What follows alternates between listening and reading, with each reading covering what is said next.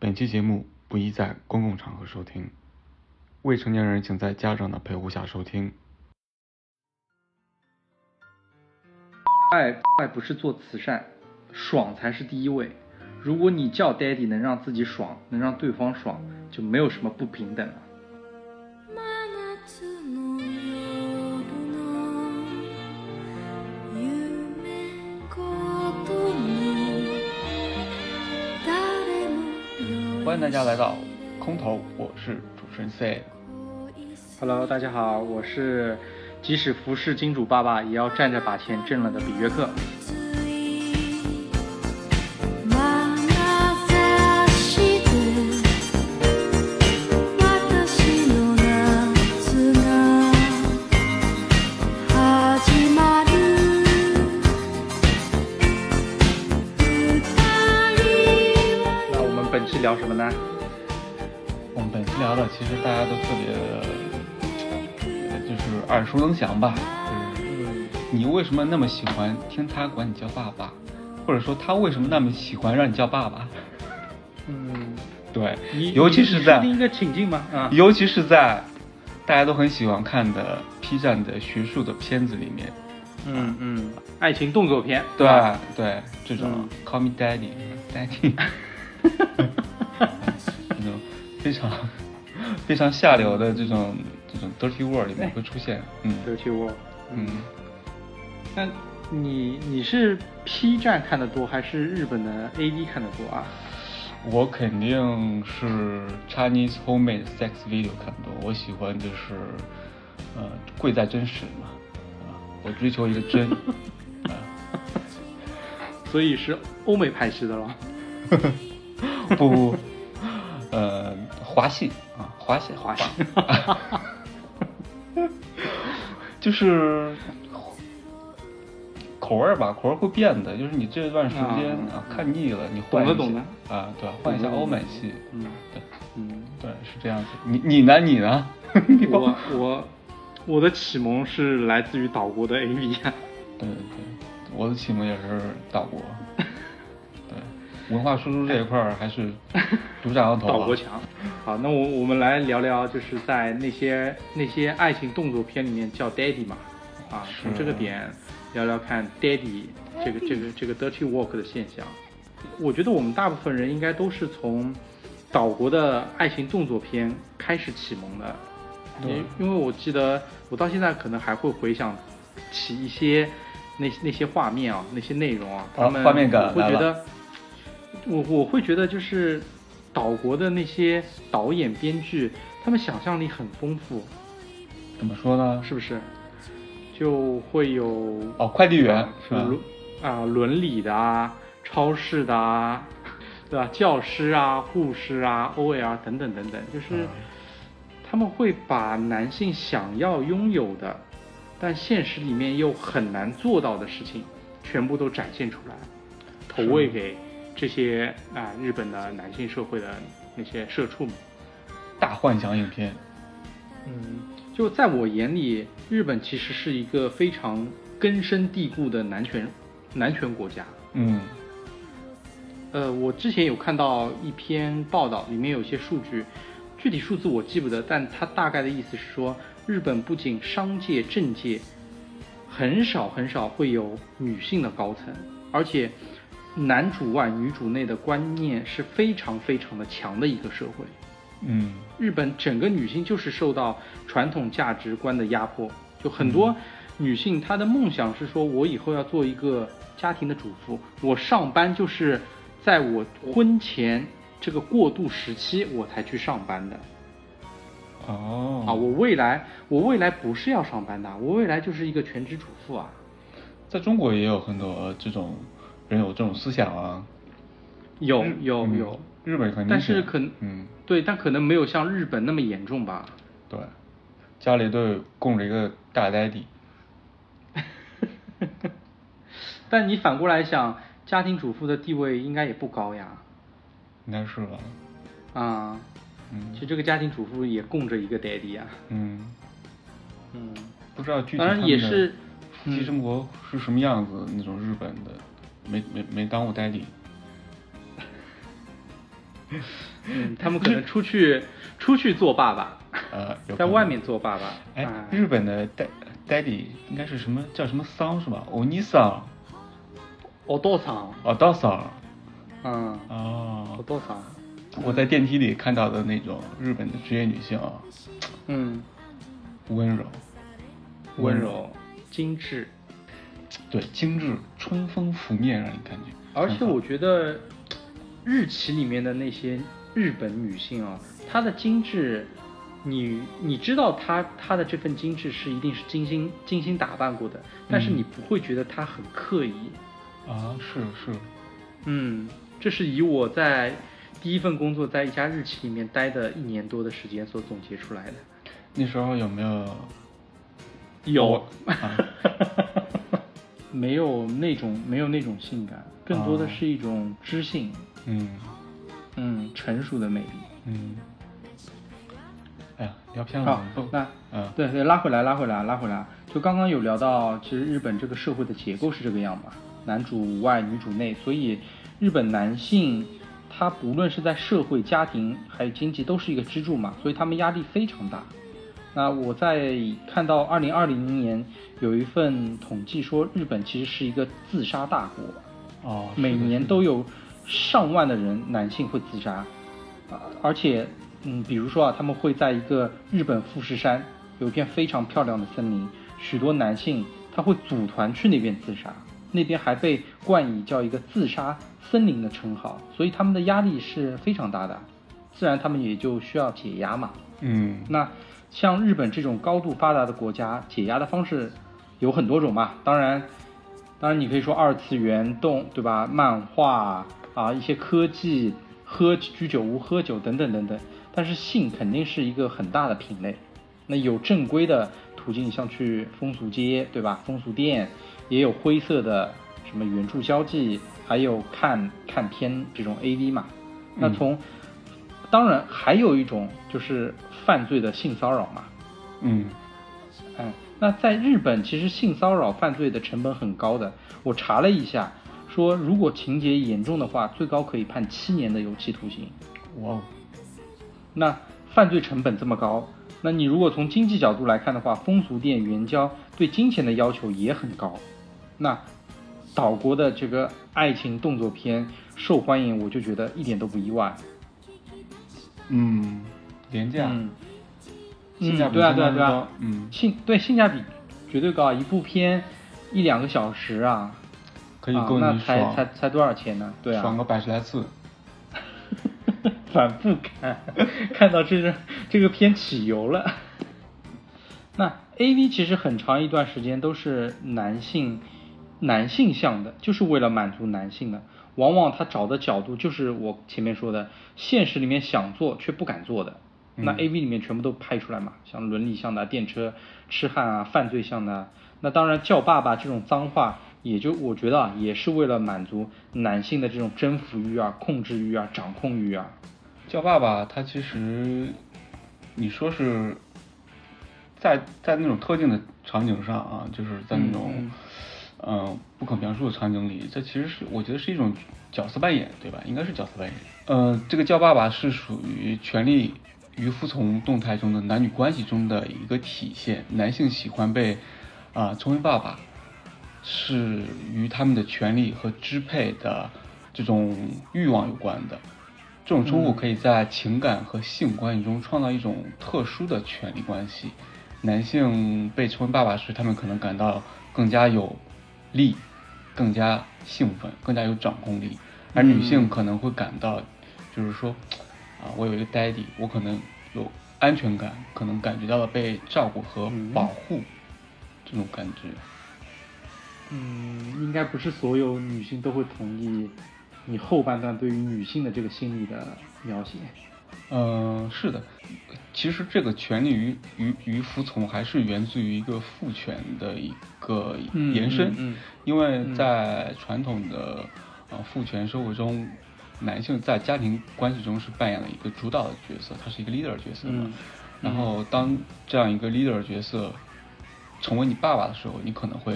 在这种传统的父权的架构当中，女性可能会感到就是更有嗯安全感。我我前面有想到是说，可能叫爸爸，就女性叫爸爸或者男性让女性叫爸爸，在那个过程中，他们是想要去尝一下伦理的禁果的那种刺激感觉。嗯刚刚我们其实有聊到一个话，你有聊到一个点是角色扮演嘛，角色互换嘛。对，那种角色互换，其实在 A V 里面也挺多的，对啊就是 cos cosplay 嘛，对吧？cos 嗯一个，可能你你在那个现实世界里面，或者说哦不，可能更多的是在你一个臆想世界里面，你可能想和一个动漫里面的人物啊有一场甜蜜的爱情，跨次元啊了他是吧可能对对，他要求你 cos 一下。哦哎，那我还其实我观察到一个一个在 A B 里面的职业一直被人忽忽视掉的，它是一个产业里面必不可少的角色，但是而且是看片人眼眼里非常羡慕的一个角色，但是呢，往往都会被忽略掉。是他们有男个尊称，男优吗？呃，男优是一个很高级的职业，啊但是你知道，男优不是永远那么生猛的，对，男优很多时候那些高潮的部分是需要由替身帮他完成的。哦，这那玩意儿个有替身有的个啊，有那个玩意， 这个替身的角色叫做芝男啊，这个听说过，啊芝麻，果汁的芝麻，芝听说过男啊，嗯，榨汁嘛，对啊， 就他他们他们一般不会有正脸的镜头的，嗯只留下枝叶，他们不配与就是女友那样的不配上镜叉叉嗯对对对对，不配上镜的，他们只配在边上先撸啊，撸到一定程度，然后导演喊来那个那个那个智男，赶紧赶紧过来，来来替身，顶然上后啊顶上，对对对，然后 action，快点快点快点啊好啊。猛烈的半个小时过去，对，然后然然后后快立刻啊，差不多了啊，好，知下难下走下开， 赶 紧，男主角上，男优对男主开上。 哎，但是你看啊，就说你在你在这个过程中里面，你会觉得我我我会觉得啊，这也是一种角色扮演，这 就是是吗？大家都在演，对吗？知男扮演的就是一个就很卖力的在演那个男优，然后女优也很卖力的要演那个享受，然后观众很有兴致的就看他们表演。这个涉涉及到了演员的自我修养啊，这个好像跟角色没关系，不是很大，我觉得这个哎我更觉多的得是在演技问题吧。嗯，哦，我觉得在爱情动作电影里面，啊嗯，他我觉得是有角色扮演的成分在里面。是吧？嗯，就怎么说呢？就是说这个知男是扮演我去扮演那个男主角，嗯对对，呃男男主角，然后再回来，然后，对，然后女优既要扮演很享受，对吧？也啊要扮演与这个男主角之间的享受。 但是他的享受可以不用扮演和谁和谁之间的享受，他本来全程都都很享受，大家又看不出来我其实我觉得不一定那么享受的啊，对啊，啊、因为婷婷就导演会喊咔啊，一直会喊咔的嘛。是你一旦咔的话，在那个兴头点上面，你咔掉以后，你要重新找找回那个感觉。对对，你懂。 工作了半天，哎，没不有过知觉从从角色扮演这个这个这个点来看啊，如果你从经济学的角度来看，工作人员钱赚到了，对吧？然后观众老爷享受了一段美好的时光，嘴里面可能还念念叨着，嗯，演的真他妈逼 真啊！很多刻板印象一定是职业和性别是挂等号的，比如说农民伯伯，啊，对吧？为什么没有农民伯母、警察 叔叔？为什么不是警察阿姨？对护士姐姐为什么不是护士哥哥？护士叔叔啊啊，啊，对他，他都是刻板印象在那边放在那边的，所以我觉得像叫爸爸这件事情没有叫像叫妈妈，也是因为这些刻板印象父权之下的刻板印象造成的。嗯，那从男权角度里面，我觉得但凡男性强迫女性按照他们的要求来做，这都很挺男权的。我觉得很多 A V 的那些剧情里面都是这样的。嗯，但是呢，啊，就是我们东北女性，我觉得是另外一种标杆。怎么就是他们好像有那种反，就是家暴，我说唯全国唯一 的男的被家暴之后，有有这种男脸，对对对对，不是说有个段子说东北男人是王的话，东北女人就是王中王嘛。我就王母娘娘。嗯，嗯 那说回 A V 界，我觉得也要看东北。啊，是吗？啊东北还、还对，对我还真知道有这么一个例子，就之前日本 A V 界有一个出圈的事情，一个啊二十六岁中国吉林省的一个语文老师，他去日本下海拍片了。真的好看。嗯，对对哦。然后呢，这件事情本身呢还没有出圈，出圈是在于他在一部动作片里面，他不自然的，他呃应该说他很自然天性的，当 A V 男优他要调戏要摸他的时候，啊他操起了一口东北话，然后就说。操操你你妈妈的，去死吧！一个大耳光下去，然太后嗯暴力了，好吧？，呃，然后有就是有人就扒出那些花絮嘛，就说这一巴掌下去，就男男优被打懵了 男优被打导演也被打懵了， 就说你这不按剧本演，你走一个真实的 体验流派，嗯那、 这这戏拍不下去的呀。 大哥使劲儿啊！那看当来然，这部剧后面的剧情就不好玩了，我嗯就帮大家去省略了啊。感觉还是刻在骨子里的这种霸王。啊，对嗯对。然后你不要以为就是这个东北大妹子啊，只有武力值，她在推特上面有很多的挑战男性的巨魔言论。哦，啊、有人就是在她的推特下面留言说，等等疫情好了，嗯，我要去日本探亲，想和你见一面。她直接回回了一句说：“来呀，我们操一下吧。” 然 后我操！他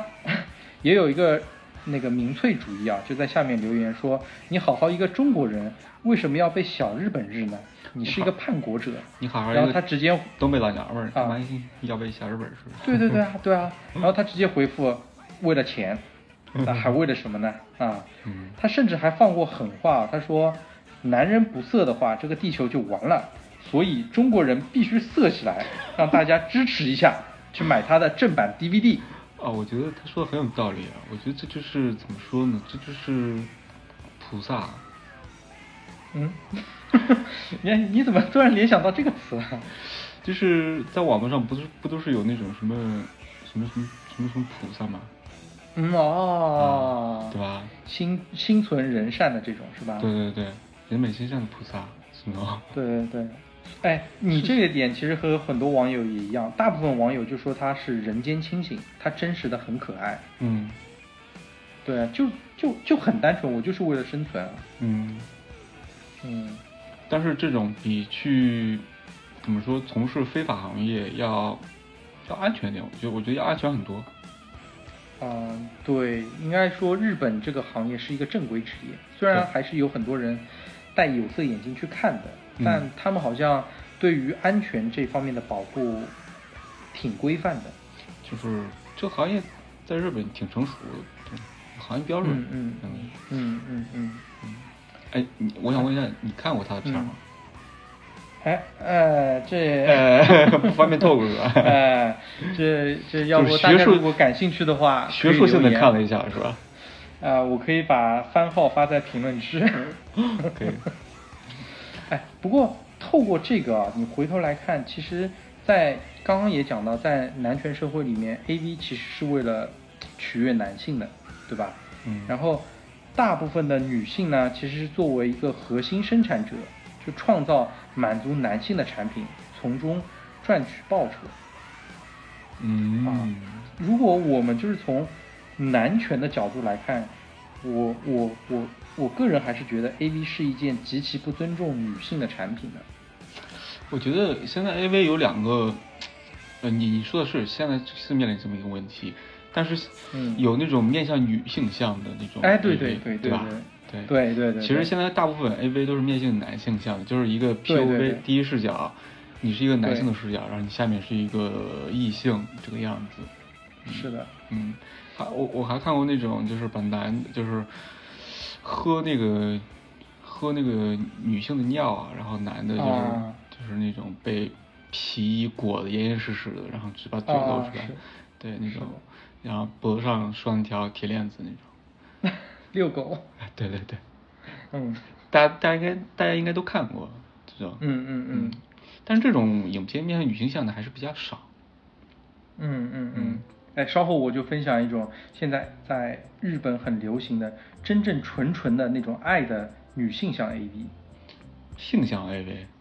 女性向的 AV，、啊啊，女性向 AV 啊，对对对，它不是那种你说的那种，它是就是非常非常那种恋爱脑的那种 AV。是吗？对，嗯，就是哎你不过看完这部电影，像看了一个爱情剧，爱 情片，对对对，它爱就情是一个升华版可能平时你看到偶像剧那一个桥段，可能就一个镜头就转掉了，但是他把那个镜头就继续拍下去了。可以的，可以的。 嗯，我觉得剧本来就应该这么拍，这个事情本来哦就应该是一个装、嗯嗯光明正大的事情啊。也不是说光也明没正说大的吧你那么光明正大，没说的你那么光。不过我先说回来，这个东北妹子啊，我觉得她其实后来也讲过一句话，她说，呃，从社会生产的角度来看，大家都是打工人，也没有谁又比谁高贵。我觉得她就是非常真实嘛，嗯，这就是一份职业，对吧？对对在日本，这也就是一份正正规，我不能说正经嘛，它是一个正规的职业，对是一啊个没有正规谁的事业。对，没有谁比谁高贵。那他真的是他享受其中吗？他真的愿意吗？嗯，他的初衷应该只是为了赚钱，嗯，那应该还嗯、但是他他也提到，他说其实他入了这一行以后才发现，这行的钱没那么好赚。因为要动不动就呃，对身体上的付出这是一方面嘛，嗯第二步就是他非常看销量嘛。如果你是一个出名的女优，你一部剧可以赚二十万人民币嘛。嗯但是他说，像他这样的小女优，基本一部作品她只能赚个三四万的人民币。嗯，那他多久拍一部呢？你他应该是一个月要接呃一一到两部嘛，嗯，那还可以啊。呃是是吧？但是他说你要看啊，你拍的几部作品它销量如何？如果你的销量不行的话啊，那你下一次的片酬就会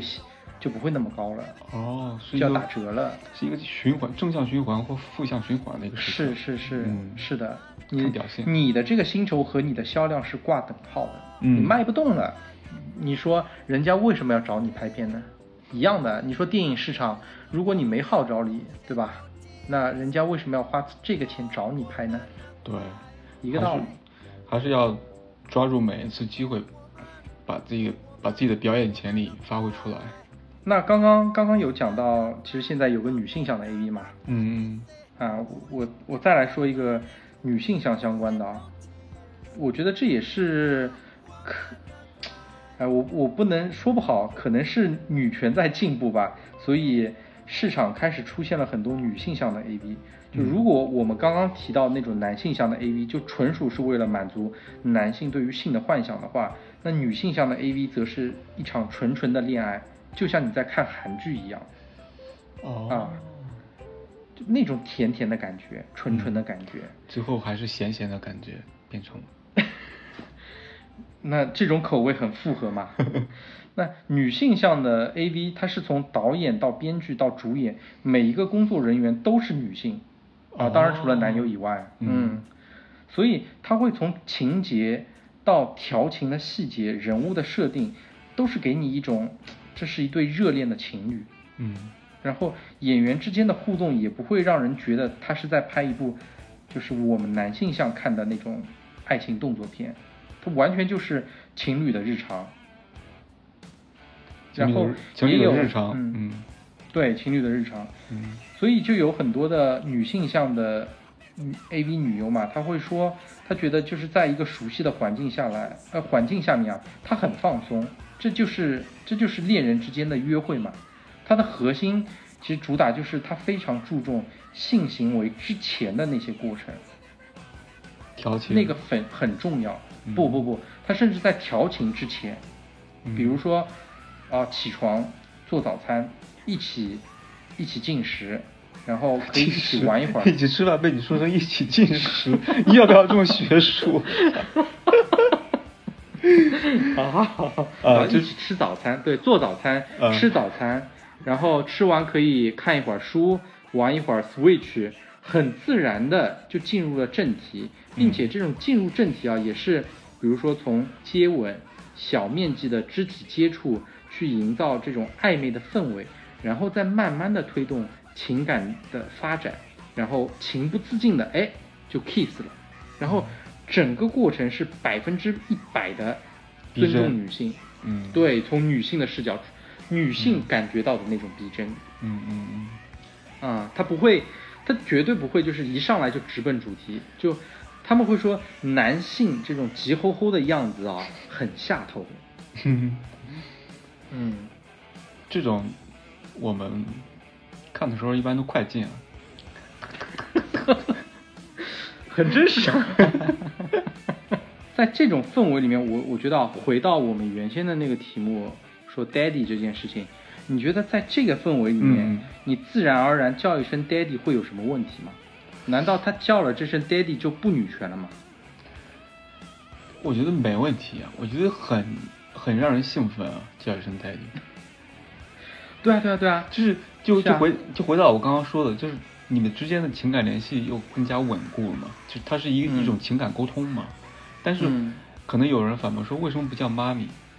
嗯我觉得是，这还是因为我们没有生活在一个母，就是母系怎么说社会也不是母系社会，就是女权社会里，我们生活在一个男权，我们的、嗯我们的思维结构、我们的思维方式，其实还是按照，其实你改变不了的。就像我刚刚，就像我说的，有些人、嗯他就潜意识潜意识里觉得自己男朋友身高和自己一样，嗯他就觉得不应该，他潜意识里认为自己男朋友应该比自己更强壮。虽然嗯他很女权，但是他这种潜意识里这种男权的思维，就是男性应该更强壮的这种思维，他是、嗯他是在那里的。所以在这种社会的、社会权利的构成之下，叫一声 daddy，我觉得是很自很很自然的事情，因为女生叫 daddy 之后，她会有一种哦，我被保护的这种感觉，我被宠爱了这种感觉，就是、嗯就是角色扮演嘛，嗯把自己投入到这个这个角色当中，嗯，嗯，我觉得是很正常的我，嗯我说一句巨魔言论啊，嗯，就是说巨魔杨乐也登场做爱了是吧？哎，爱爱不是做慈善，爽才是第一位。如果你叫 daddy 能让自己爽，能让对方爽，就没有什么不平等了。哎，是是，就是哎，你情我愿嘛，对对，对。其实，然后我觉得嗯女，我插一句啊，可能女生叫 daddy 是是认可了那个男性在他们两个关关系当中的一个支配地位，起码嗯是在这个不可描述的场景当中，他认可了这个支配地位，他在这嗯个、他们两个人的这种角色当中享受了一种快感，可能这种快感是一种违背他女权思想、违背平权思想的一种、嗯呃行为，可以算是一种呃不伦的行为吧。在他的这种嗯平权思想里，嗯嗯他也有可能获得快感的。嗯，嗯，是，对啊，增加，对吧？爱，爱上面的爽，啊，只要你愿意，那我觉得就没有什么平等不平等。对，就是你管得着别人吗？别人愿意叫代理是是吧？呃，大家喜欢、啊我喜欢叫代理嗯，再往下说一点点啊，啊就是对于女权这一点啊，我再往下说一点点，啊，就是嗯，众所周知嘛，黑人平权运动其实一直闹得很凶嘛，嗯对吧？在女权之前一直是在讲种族的平权嘛，嗯那黑人平权其实也不过就经历了百年，在一九六四年的时候，美国才签署的平权法案，嗯，可是你看看啊，一九六四年签的，我们现在看到什么？我们现在看到的平权就是用最显性化的方式在运行的。比如说，电影里的大反派一定不能是黑人，是然后白雪公主、小美人鱼，你看全部都换成了黑人演员，就是嗯强行的来一波平权嗯，啊！这就是搞了一百年还是这这德行。对，其实就是特别显性、特别表层的这种形式上的吧。对，怎么容易做到就怎么去做，对然后做了就就代表了平权。那你想，尚且黑人平权是这德行，你指望刚刚兴起的女权能做到什么程度呢？因为刚刚在国因为内兴起的女权，呃，对对，嗯嗯包括国外其实也是一样嘛。因为签平权法案的时候，女性的女权平等就压根还没有开始呢。啊，这么个历史背景，你想要晚，对，就晚了这么久的时间，你要求刚刚开始的女权运动，你希望它能做到什么样程度呢？就是我觉得大家就是不要太极端化，也不要用最显性的方式去定义，这就叫女权，嗯，对吧？嗯，就像叫 daddy 一样的，你不愿意叫，这也是女权；你愿意叫，这也是女权。你就算你让对方叫你妈咪，我觉得这也叫女权。对，我刚刚有想到，其实我不知道你有没有听说过刘月啊？谁刘月介啊、介绍一下啊？就是在 P 站很火的一个中国留学生，在欧美，嗯在在欧洲吧，嗯就是完全就放得开，就是有点像你刚刚说的那位吉林的，哦，东北大妹子，对，就是嗯我就拍了，然后我就制作了，就是那种其实是 homemade 嘛，就是自己制作的，嗯就优质的，相当于优质的 UP 主吧，在 P 站上，嗯嗯上传，然后有人骂他什么荡妇啊，就是就是你你你能想象的那种言论，啊对，嗯嗯但其实。他拍的很多片子也都是从男性视角来出发的，但是呢，他乐于展示自己的身体，他乐于展示啊嗯他的、他放荡的过程，他乐于展示他的行为，我觉得这无可厚非，并且他还有嗯一些、呃利益所得，嗯嗯嗯，哎，我刚我我哎，我想说我想说什么来着？我靠！好了，那反嗯正以上呢，只是那女权部分啊，女权部分啊，嗯只是啊、我们我们自己歪歪的。如果你不同意，那就是你对。哎，我我在其实，在 B 站还见还在 YouTube 吧，嗯还还见过一个女生，就分享自己约炮的经历，就是第一次约炮应该注意什么，然后她第一次约炮的经历，然后她喜欢什么样的类型，她会把某一次最深嗯印象最深刻的约炮经历，然后分享出来，当然她会分享从她女性的角度，然后分享男性怎么调情啊才能更更让女性爽啊，这这种我觉得嗯嗯嗯还是挺有启发性的，嗯， 这种 那你觉得它的受众是男性还是女性啊？男女都有，我觉得。哦，嗯，因为因为他在 Tinder 上约炮嘛，然后 肯定 Tinder 的人男女都有啊。然后我作为一个男 的，我会我我会嗯看到他的视频，我会想啊，原来约炮的女生是这么想的，对吧？我作为一个约炮的女的，我我看到他的视频，我可能会想，啊，我约炮应该注意什么？嗯那你觉不觉得，就是他这样比较 open 的，敢于把，对吧？就是可能可能比较比较私密的这种女性一嗯般不敢讲、不敢讲的私密的话题，然后他很大方的讲出来。你看，包括你作为一个男性，可能也会觉得他讲的内容挺有趣的。他是不是其实其实他是没有把男性作为对立面嘛？他是觉得